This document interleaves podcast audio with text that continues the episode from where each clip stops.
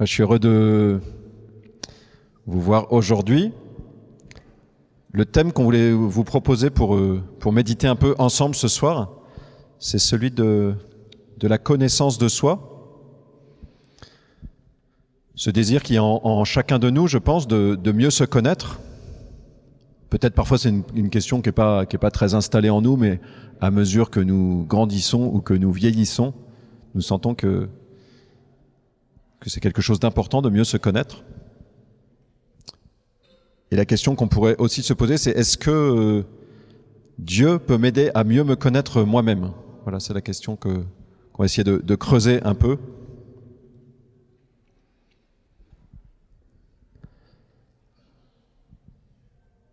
Alors on a en tête que chez les, on va dire chez les anciens, c'est-à-dire déjà dans les premiers dans les premières démarches un peu philosophiques de recherche de la, de la voie bonne, de qu'est-ce que c'est que le bonheur, quand l'homme euh, s'est posé ces questions-là, très vite, il y a eu cette, euh, ce principe ou cette direction qui a émergé de dire, en fait, il faut apprendre à se connaître. Il est bon d'apprendre à se connaître pour pouvoir être plus heureux. C'est-à-dire, si je cherche quel est le bon chemin, si je cherche à, à être plus heureux, si je cherche le bonheur, assez rapidement, je m'aperçois que une des conditions de ce bonheur, c'est déjà de, de bien me connaître ou de mieux me connaître.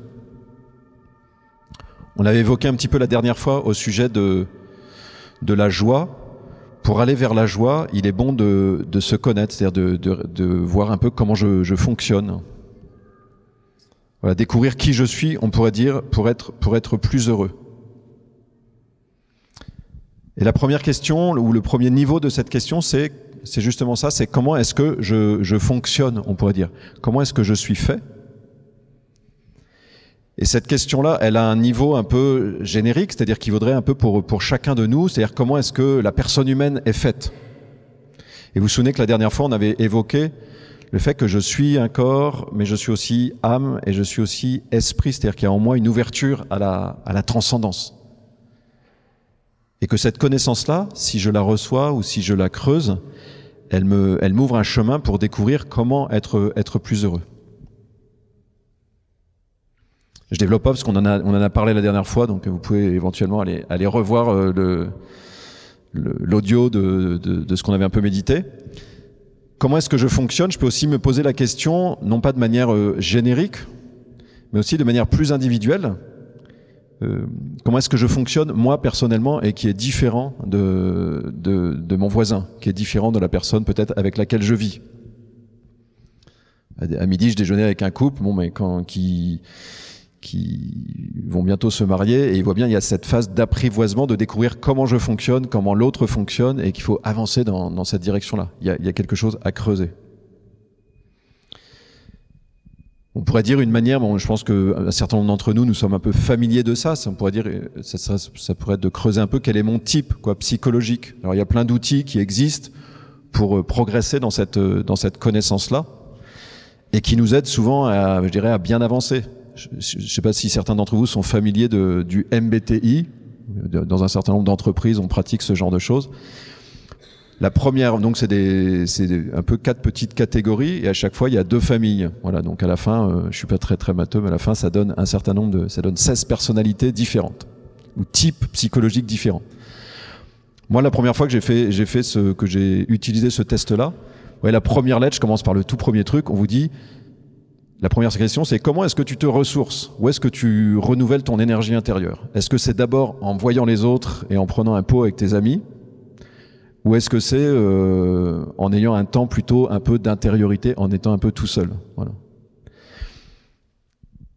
C'est intéressant parce que, alors, soit on a déjà identifié ça et ça veut dire qu'on se connaît déjà suffisamment pour pouvoir répondre tout de suite à la question, mais il arrive que parfois on, on vive un petit peu avec une illusion ou qu'on cherche un petit peu un style de vie qui ne nous correspond pas exactement. Mais si j'ai pas identifié que j'étais I, la lettre I de, de, pour la première catégorie, eh ben parfois je vais pas identifier qu'en fait j'ai besoin d'un espace de silence ou que j'ai besoin de me retrouver un peu tout seul pour renouveler mon énergie intérieure avant d'être avec les autres. Alors ça, je peux ne pas l'avoir identifié, mais je peux aussi parfois avoir un peu euh, être peut-être sous pression, parfois d'un idéal un peu du, je sais pas, du milieu dans lequel je suis, ou bien être très admiratif de quelqu'un qui est une star euh, en société, vous voyez, qui est une star socialement, et je me dis, j'aimerais tellement ressembler à cette personne, et donc je vais avoir l'impression que c'est euh, que c'est ce style-là ou ce type-là que je dois rechercher. En fait, c'est pas qui je suis. Voilà, je pense que chacun de nous, nous avons déjà fait des expériences comme ça, qu'à un moment, nous nous, nous nous apercevons que nous nous recherchons parfois quelque chose qui ne nous correspond pas profondément. Et donc on met de, l'énergie à poursuivre parfois un objectif qui nous demande de l'énergie en plus. Donc il y a un moment où ça marche pas, quoi. Fausse route. Donc découvrir qui je suis, comment je fonctionne. Je développe pas trop parce que je dirais ça, euh, il suffit d'acheter un magazine dans un kiosque pour avancer là-dessus. il y a plein d'outils qui existent. Une question qui est parfois peut-être un peu, plus profonde, même si elle n'est pas euh, complètement disjointe de la première, c'est c'est pas simplement comment je fonctionne, mais pourquoi est-ce que je suis fait? Pourquoi est-ce que je suis fait? À quoi est-ce que je suis appelé assez profondément? Et là encore, cette question-là, je peux me la poser d'une manière assez générique, c'est-à-dire c'est les grandes questions, on pourrait dire de la de la tradition euh, philosophique ou bien des traditions de sagesse qui cherchent à répondre à cette question-là. Pourquoi est-ce que l'homme est fait, la personne humaine? À quoi est-ce qu'elle est appelée? Là, on peut répondre, euh, il a pas on peut parfois répondre, mais en fait, il n'y a pas de sens, c'est le néant, quoi. Il n'y a pas de sens à la vie humaine. J'émerge de la matière et je retourne à la matière et il y aura rien d'autre. C'est pas la position dominante, donc je vais pas le, c'est-à-dire que il n'y a, pas grand, enfin il a pas énormément de gens qui, il y en a peut-être parmi nous qui, qui pensent ça, mais c'est pas une position euh, dominante. Le gros des troupes pense quand même qu'il y a une on veut dire que, la vie, a, un sens et que nous cherchons le bonheur. Mais une fois qu'on a dit ça, on peut dire bah, plus précisément, je suis appelé au bonheur, mais j'y suis appelé... Euh, comment, où est-ce que je situe le bonheur? Il y a toujours un peu à creuser. Je suis appelé à, quel type de bonheur? On peut répondre de manière assez simple en disant bah, je suis appelé à, à être bien, et, et, à pas emmerder les autres, à laisser les autres tranquilles, à laisser les autres aussi vivre leur petit bonheur on pourrait dire c'est une forme de réponse assez, euh, une perspective assez individuelle. Chacun est appelé à avoir sa, petite bulle de bonheur. L'autre jour, en discutant dans la rue avec quelqu'un, euh, je lui dis mais du coup pour vous le sens de la vie c'est quoi? Il me dit bah moi le sens de ma vie c'est de c'est de faire du bien autour de moi. On sent bien que c'est un peu autre chose que de dire euh, être bien. C'est faire du bien autour de moi. Perspective plus peut-être plus collective, voyez plus de dire en fait je vais faire du bien et si, je, si les autres me font aussi du bien, il va se passer quelque chose.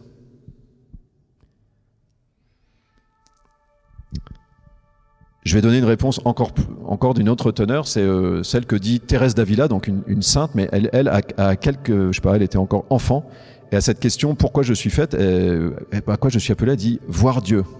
On sent bien qu'on est un peu ailleurs comme perspective. Dit qu'est-ce qui va me rendre heureuse? C'est de connaître Dieu de voir Dieu. Aspiration de son cœur et de son intelligence.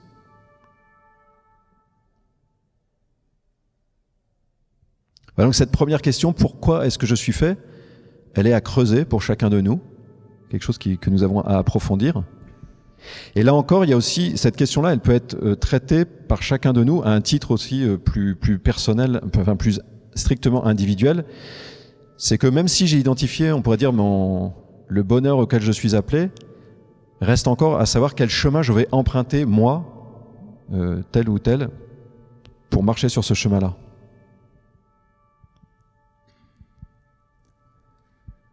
Voilà, comment est-ce que, si, si vous voyez, si j'identifiais que j'étais fait pour faire du bien, avec les talents que j'ai, avec ma personnalité, en fait, comment moi je vais faire du bien?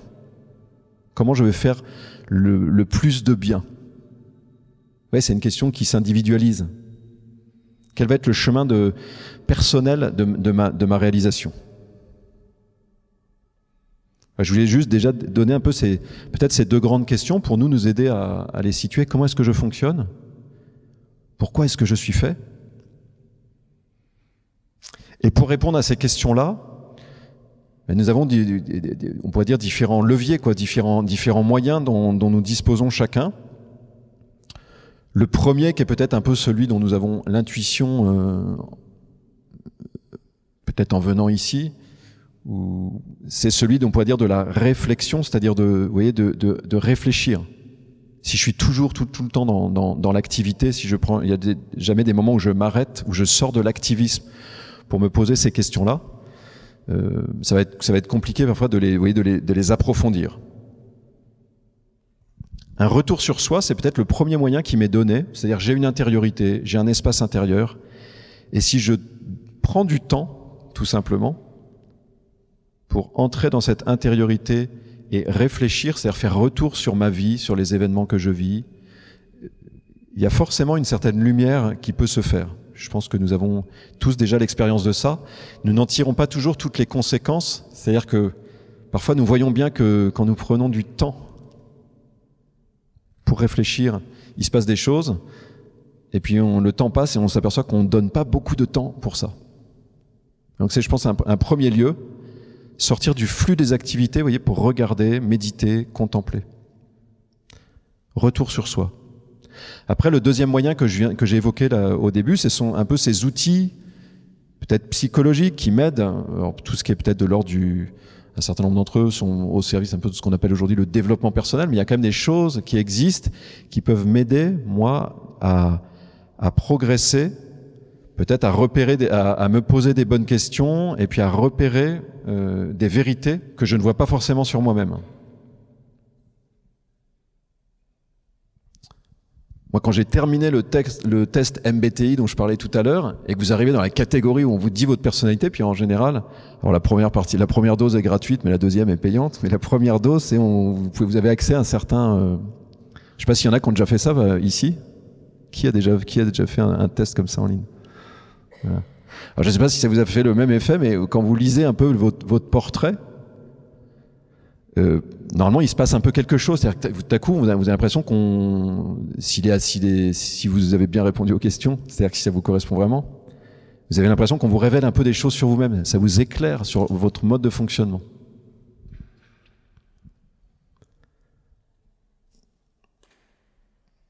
C'est parfois des choses dont on a l'intuition, puis on a aussi nos angles morts. Il y a des choses que nous, des, des, des, vérités sur nous-mêmes que nous ne voyons pas.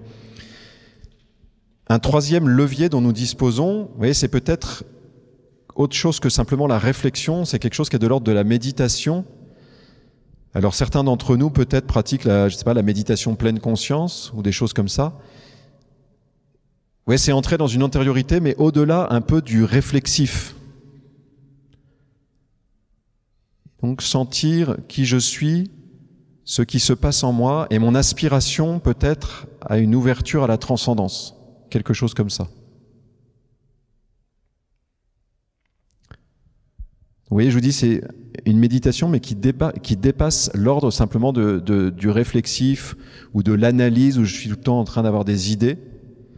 C'est une expérience d'intériorité, de silence intérieur, euh, et, et laisser parler peut-être intérieurement des aspirations plus profondes. Et enfin, un dernier, euh, peut-être un dernier levier que nous avons, qui est très simple en fait, c'est les relations humaines. C'est-à-dire qu'il y a des personnes autour de nous avec qui nous vivons, et un certain nombre d'entre elles nous connaissent assez bien, et parfois, vraiment, le lieu de la croissance dans la connaissance de soi, enfin, un levier pour croître dans la connaissance de soi, c'est de, de, réceptionner des choses qui nous sont dites. Alors, à chacun de discerner, c'est-à-dire qu'il y a des paroles bonnes qui nous, qui font la lumière et qui nous aident à grandir, et puis il peut y avoir des paroles mauvaises qu'il ne faut pas recevoir. La question à laquelle je veux arriver, c'est que, vous voyez, je pense que tous nous avons ce souci de grandir dans la connaissance de nous-mêmes pour être plus heureux, pour être plus heureux avec les autres, et pour, euh, et puis pour nous réaliser, quoi, pour faire les, pour faire les bons choix dans notre vie. Je pense que pour un certain nombre d'entre nous, si nous sommes ici cet après-midi, c'est parce que nous avons l'intuition, alors elle est peut-être plus ou moins claire, que entre la connaissance de soi et la connaissance de Dieu, il y a une interaction. Je pense que c'est quelque chose qui peut se produire assez souvent. C'est si je cherche à approfondir qui je suis, à un moment ou l'autre, la question de Dieu, on sent bien qu'elle n'est pas étrangère. S'il y a Dieu ou si Dieu est, si Dieu est mon créateur, ça change des choses en fait. Donc il y a forcément un moment, quelle que soit la réponse que je donne, mais il y a forcément un moment où dans, le, dans cette, cette recherche que je peux avoir personnelle de croissance, dans la connaissance de moi-même, va émerger cette, cette question de, de la relation à Dieu, de la place de Dieu. Et donc ça serait un, un autre levier, c'est celui que, je, que je veux approfondir un peu avec vous, c'est pour, pour grandir dans la connaissance de moi-même, un grand moyen, c'est cette connaissance de Dieu, qui est un levier un peu irremplaçable. Et je donnerai euh, deux points principaux. Le premier, qui est que Dieu me connaît tel que je suis. Dieu qui m'a créé, il me connaît. C'est une vérité euh, très simple, mais elle peut être assez enfouie dans nos intelligences. C'est une vérité très simple. Si Dieu m'a créé, il me connaît. Il y a un beau passage dans la Bible qui parle de ça. C'est un psaume, c'est une prière où celui qui prie évoque ça. Je vous lis ce passage. Tu me scrutes, Seigneur, Dieu, et tu sais. Tu sais quand je m'assois, quand je me lève. De très loin, tu pénètres mes pensées. Que je marche ou me repose, tu le vois. Tous mes chemins te sont familiers. Avant qu'un mot ne parvienne à mes lèvres, déjà, Seigneur, tu le sais. Tu me devances et me poursuis, tu m'entoures, tu as mis la main sur moi. Savoir prodigieux qui me dépasse, hauteur que je ne puis atteindre, c'est toi qui as créé mes reins, qui m'as tissé dans le sein de ma mère. Mes os n'étaient pas cachés pour toi quand j'étais façonné dans le secret modelé aux entrailles de la terre. Donc celui qui prie, là, il a vraiment cette conscience que Dieu le connaît, et il y a cette belle expression, savoir prodigieux qui me dépasse, une espèce de, de conscience ou de connaissance que Dieu me connaît parfaitement, et il me connaît mieux que moi-même. Dieu me connaît mieux que moi-même. Savoir prodigieux qui me dépasse.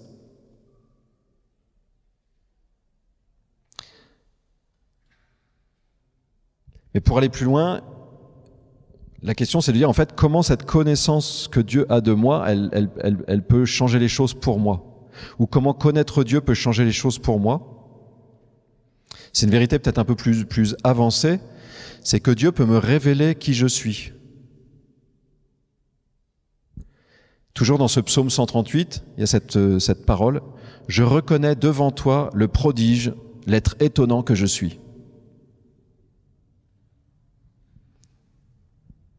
C'est-à-dire que devant toi, si je suis en relation avec Dieu, il peut se passer des choses différentes, il peut se passer comme une, révélation sur moi-même, il peut se produire comme une révélation sur moi-même. Pourquoi? Il y, a, il y, a, deux motifs. Le premier est que le principal, c'est peut-être la, la chose principale à garder ce soir. La première chose, c'est que le cœur de la révélation, et donc le cœur de ce qui se passe quand je suis en présence de Dieu, c'est que je, je me découvre aimé de Dieu. Pensez peut-être à un ami ou une amie que vous avez vu tomber amoureux il n'y a pas très longtemps. Et parfois, ça se voit de manière flagrante, vous voyez, quand il y a quelqu'un qui, qui fait l'expérience d'être aimé. Quelque chose de rayonnant sur le visage. Cette expérience-là, elle nous dit quelque chose de, de très simple et de, de très profond. C'est que être aimé, ça produit quelque chose en nous, quoi. Ça, ça nous révèle intérieurement quelque chose sur nous-mêmes.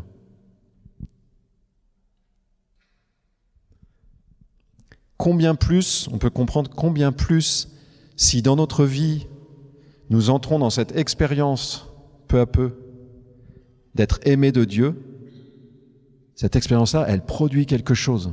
Elle produit quelque chose. Elle peut être une révélation intérieure. Il y a une quinzaine de jours, là, je discutais avec une amie. Elle me parlait du moment où, où elle avait vraiment euh, fait l'expérience de Dieu, peut rencontrer Dieu. Et alors elle, elle me disait, mais les, les, gens autour de moi ne me reconnaissaient pas. Elle dit, j'étais devenu quelqu'un d'autre. Bon alors, ça correspond à son tempérament un peu un peu sanguin entre guillemets. Donc je pense que c'était quelqu'un chez qui les réactions sont assez fortes. En fait, elle n'était pas devenue quelqu'un d'autre, mais ce qu'elle évoquait, c'est plutôt qu'en fait euh, les masques qu'elle portait étaient tombés. Les postures qu'elle avait intérieurement, qu'elle avait construites, elles étaient tombées. En fait, je pense que chacun de nous, il y a ça vraiment au fond de nous, et ça répond à la question du départ. Pourquoi est-ce que je suis fait? Fondamentalement, je suis fait avant de faire quelque chose, je suis fait pour être aimé. Et je cherche ça, et nous cherchons tout ça, et nos cœurs cherchent ça, être aimé.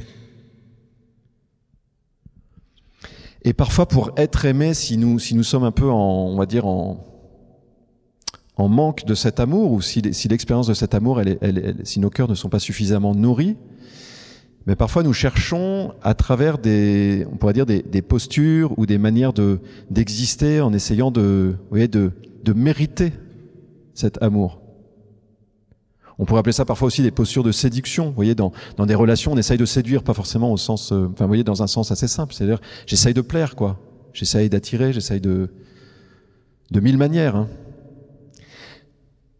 Mais cette, euh, cette amie, le jour où elle a vraiment fait une expérience forte qu'elle était aimée, c'est comme si tout à coup, toutes ces stratégies de séduction, il n'y avait plus besoin. Il n'y avait plus besoin. Et du coup, on pourrait dire, elle est devenue elle-même. Alors elle continue de devenir elle-même. C'est un chemin pour chacun de nous. Il y a quelque chose qui s'est produit à ce moment-là. Dieu nous aime comme nous sommes, Dieu m'aime comme je suis. Il aime en moi ce que j'aime, il aime en moi ce que je n'aime pas, et il peut vraiment me, révéler profondément la bonté de, ma personnalité, la, bon, la bonté de qui je suis. Je pense que Dieu peut aussi nous révéler pas simplement que nous sommes aimés, que nous sommes aimables, mais il peut nous révéler parfois des vérités personnelles sur nous-mêmes. Il y a un passage dans les évangiles qui raconte ça, c'est la rencontre de Jésus avec un homme qui s'appelle Nathanaël. Et quand Nathanaël arrive vers lui, Jésus va lui dire quelque chose de profond sur lui-même. Il lui dit, tu es vraiment un homme euh, sans détour. Il l'a pas encore rencontré, il n'a pas encore parlé avec lui. Au moment où il arrive, il lui dit ça. Et Nathanaël lui dit, mais d'où est-ce que tu me connais?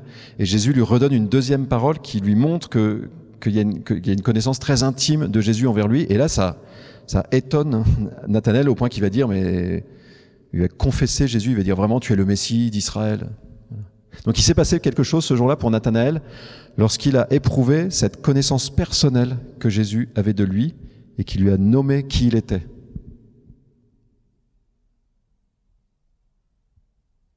Ben, ça, je pense, c'est vraiment quelque chose qui, qui parfois peut se produire dans la prière devant Dieu. En plus de cette expérience d'être aimé, une expérience d'une révélation sur qui nous sommes. Et puis, je terminerai avec ça. Et c'est peut-être le, point le plus le plus puissant, ou qui nous dit que Dieu, on pourrait dire, fait mieux que le MBTI, d'une certaine manière c'est que euh, oui, le MBTI ou d'autres euh, éléments comme ça, souvent, c'est un peu un arrêt sur image. Il nous saisissent à un niveau psychologique. Mais Dieu ne nous connaît pas simplement tel que nous sommes, il nous connaît aussi tel que nous serons. C'est-à-dire Dieu sait vers quoi je vais.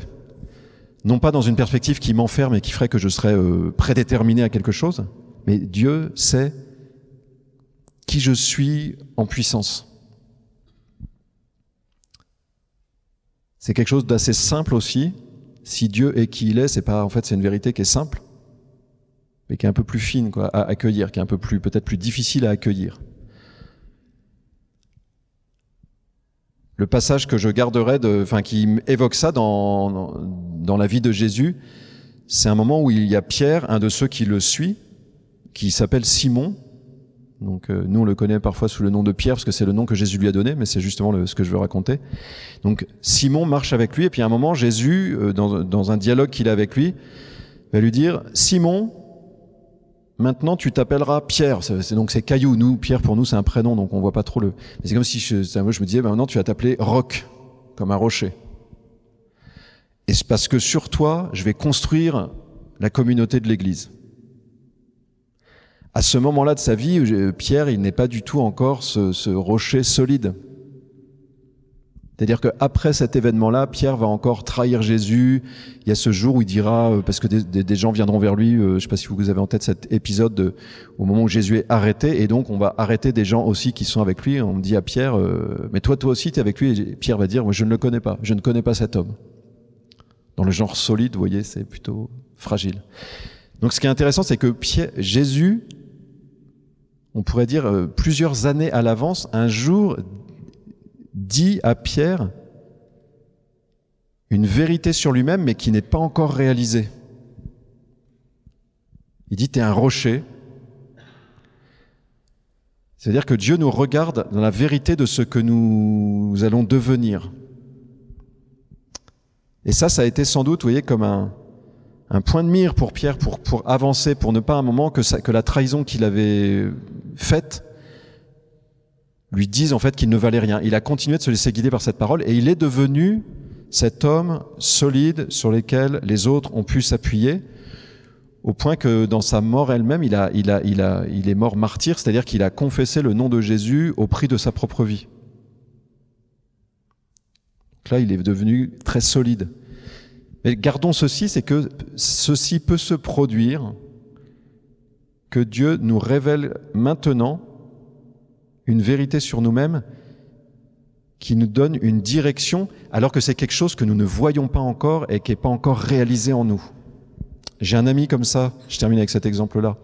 J'ai un ami comme ça qui, qui aujourd'hui a un charisme de guérison très fort. Alors je prends cet exemple-là qui n'est pas forcément très parlant pour nous, mais parce que c'est quelque chose d'assez surnaturel. C'est-à-dire qu'il, dans, les, dans les prières qu'il anime avec d'autres personnes, il y a des guérisons qui se produisent. Voilà. À 20 ans, il a vécu une espèce d'expérience fulgurante de, il a eu une parole intérieure dans un petit groupe pour une personne, il a, il a annoncé la guérison d'une personne et la personne a été guérie. Lui, en fait, quand ça lui est tombé dessus, il, a, il imaginait même pas que ce genre de choses soit possible. Donc il a vécu cette espèce d'expérience fulgurante qui lui a montré qu'il portait ce, ce charisme-là, ce don-là. Mais ensuite, il me dit, après ce moment-là, ensuite, je suis reparti à zéro. Et le bon Dieu m'a conduit étape après étape pendant 15-20 ans, et c'est progressivement, il dit, j'ai tout refait progressivement. C'est-à-dire que Dieu lui a montré quelque chose, et ensuite l'a conduit vers la réalisation de ça. Ça, ça peut se passer pour chacun de nous. Ça peut se passer pour chacun de nous. Dieu peut nous montrer une direction, et il n'y a que lui qui peut faire ça, parce que Pierre, au moment où Jésus lui dit ça, il n'y croyait pas, vous voyez, à cette parole. Mon ami, au moment où il a vécu ça, je veux dire, il n'y croyait pas à cette direction. Il n'aurait pas pu l'identifier par lui-même. Le MBTI ou l'énéagramme n'aurait pas pu lui montrer la même direction.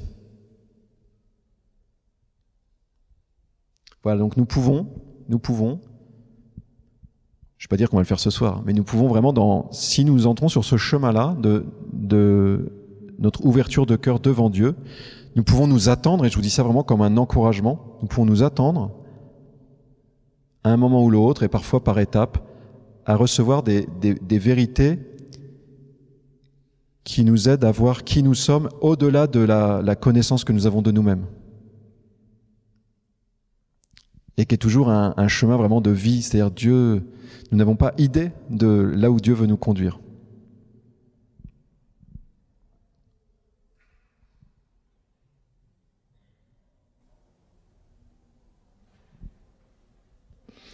Je vous propose simplement de terminer en priant quelques instants, chacun avec ce que nous sommes, chacun avec euh, ce que nous croyons.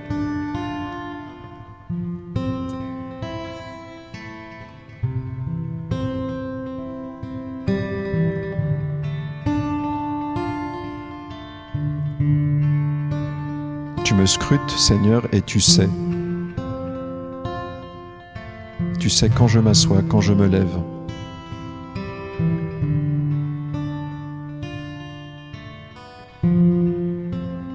Pénètre mes pensées.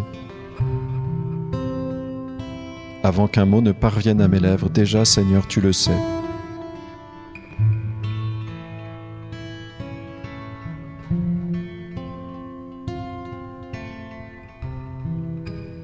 C'est toi qui m'as créé, qui m'as tissé dans le sein de ma mère.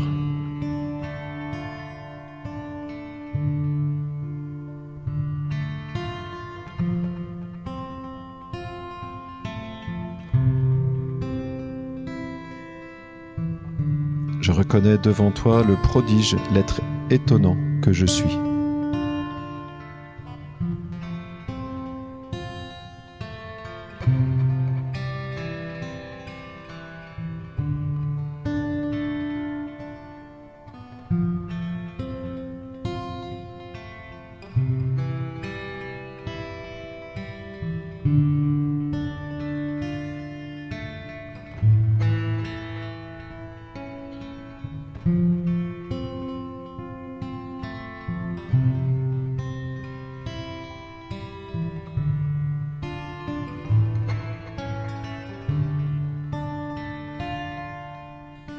Seigneur, révèle-nous la merveille que nous sommes chacun.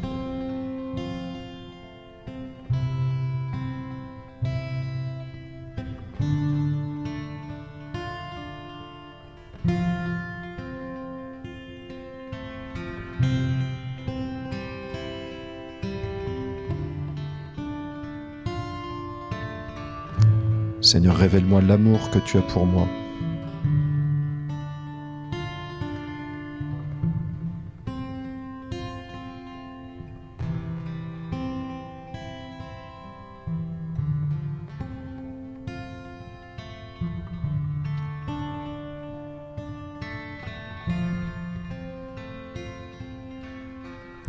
Cet amour, tu l'as prouvé euh, en donnant ton Fils Jésus qui est mort par amour pour nous. Jésus a donné sa vie pour moi. Jésus a donné sa vie pour toi.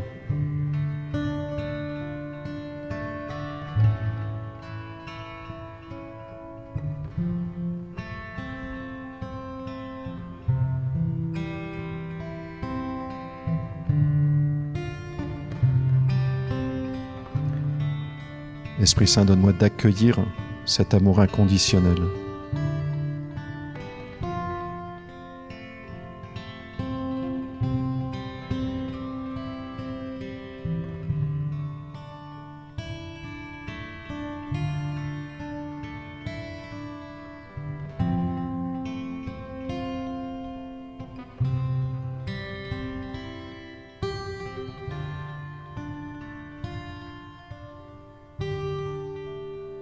Esprit Saint, éloigne de mon esprit les fausses images que j'ai de moi-même pour accueillir la pensée de Dieu, pour accueillir la vérité sur moi-même.